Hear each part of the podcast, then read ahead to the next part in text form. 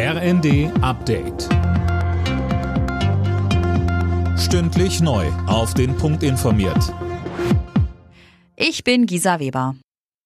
Zum Auftakt der umstrittenen Fußball-WM trifft Gastgeber Katar heute auf Ecuador. Anstoß zum Eröffnungsspiel ist 17 Uhr. Die Gruppengegner der deutschen Nationalelf sind Japan, Spanien und Costa Rica.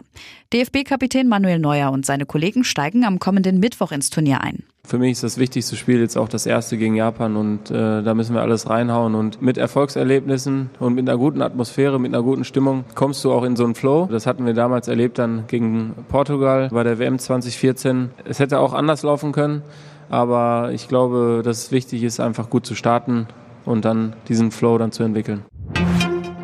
Bei der Weltklimakonferenz in Ägypten wird immer noch um eine gemeinsame Abschlusserklärung gerungen. Am Vormittag hatte es noch so ausgesehen, als würde die Konferenz ohne Einigung zu Ende gehen. Jetzt gibt es aber Entwürfe für eine Abschlusserklärung.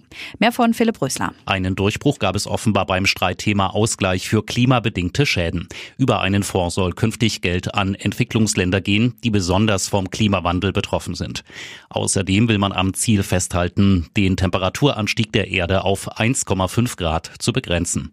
Und ein schrittweiser Ausstieg aus der Kohle soll festgeschrieben werden. Von einem Ausstieg von Gas und Öl ist allerdings noch nicht die Rede. In Polen werden an diesem Wochenende die beiden Opfer des Raketeneinschlags an der Grenze zur Ukraine beerdigt.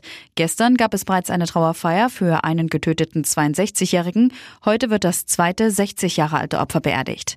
Eine Rakete war am Dienstag im Südosten des Landes in der Nähe der ukrainischen Grenze eingeschlagen und hatte die beiden Männer getötet. Die NATO und Polen gehen davon aus, dass es sich bei dem Geschoss um eine ukrainische Flugabwehrrakete gehandelt hat. Die Ermittlungen dazu laufen. Die Deutsche Bahn will zu Weihnachten 80 Sonderzüge einsetzen. So soll ein reibungsloser Reiseverkehr über die Feiertage gewährleistet werden. Die Zahl der Sitzplätze soll so über die Feiertage um 40.000 erhöht werden, sagte Fernverkehrsvorstand Michael Peterson der Bild am Sonntag.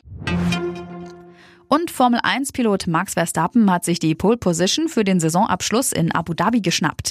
Er war schneller als Red Bull-Teamkollege Sergio Perez und Charles Leclerc im Ferrari. Sebastian Vettel wird in seinem letzten Rennen als Neunter starten, Mick Schumacher von Position 13. Alle Nachrichten auf rnd.de